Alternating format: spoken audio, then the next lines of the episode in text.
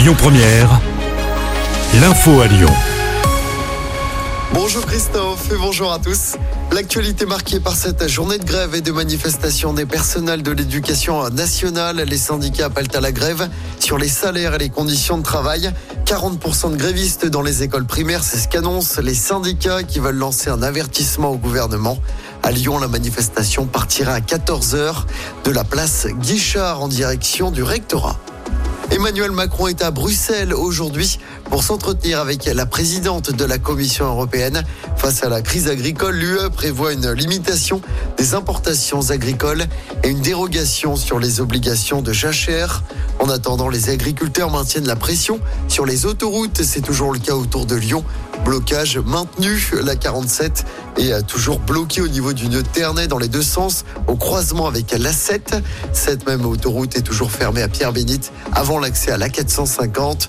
Sur l'A89, la circulation est toujours coupée entre l'Arbrel et la jonction avec l'A6. À l'est, il est impossible de circuler au niveau du péage de Saint-Quentin-Falavier sur la 43 dans les deux sens.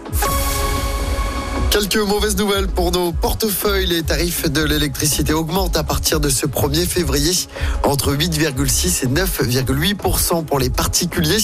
Ça représente par exemple 18 euros de plus par mois pour un ménage qui se chauffe à l'électricité en maison individuelle. Autre augmentation, les tarifs des péages sont en hausse de 3% maximum à partir d'aujourd'hui.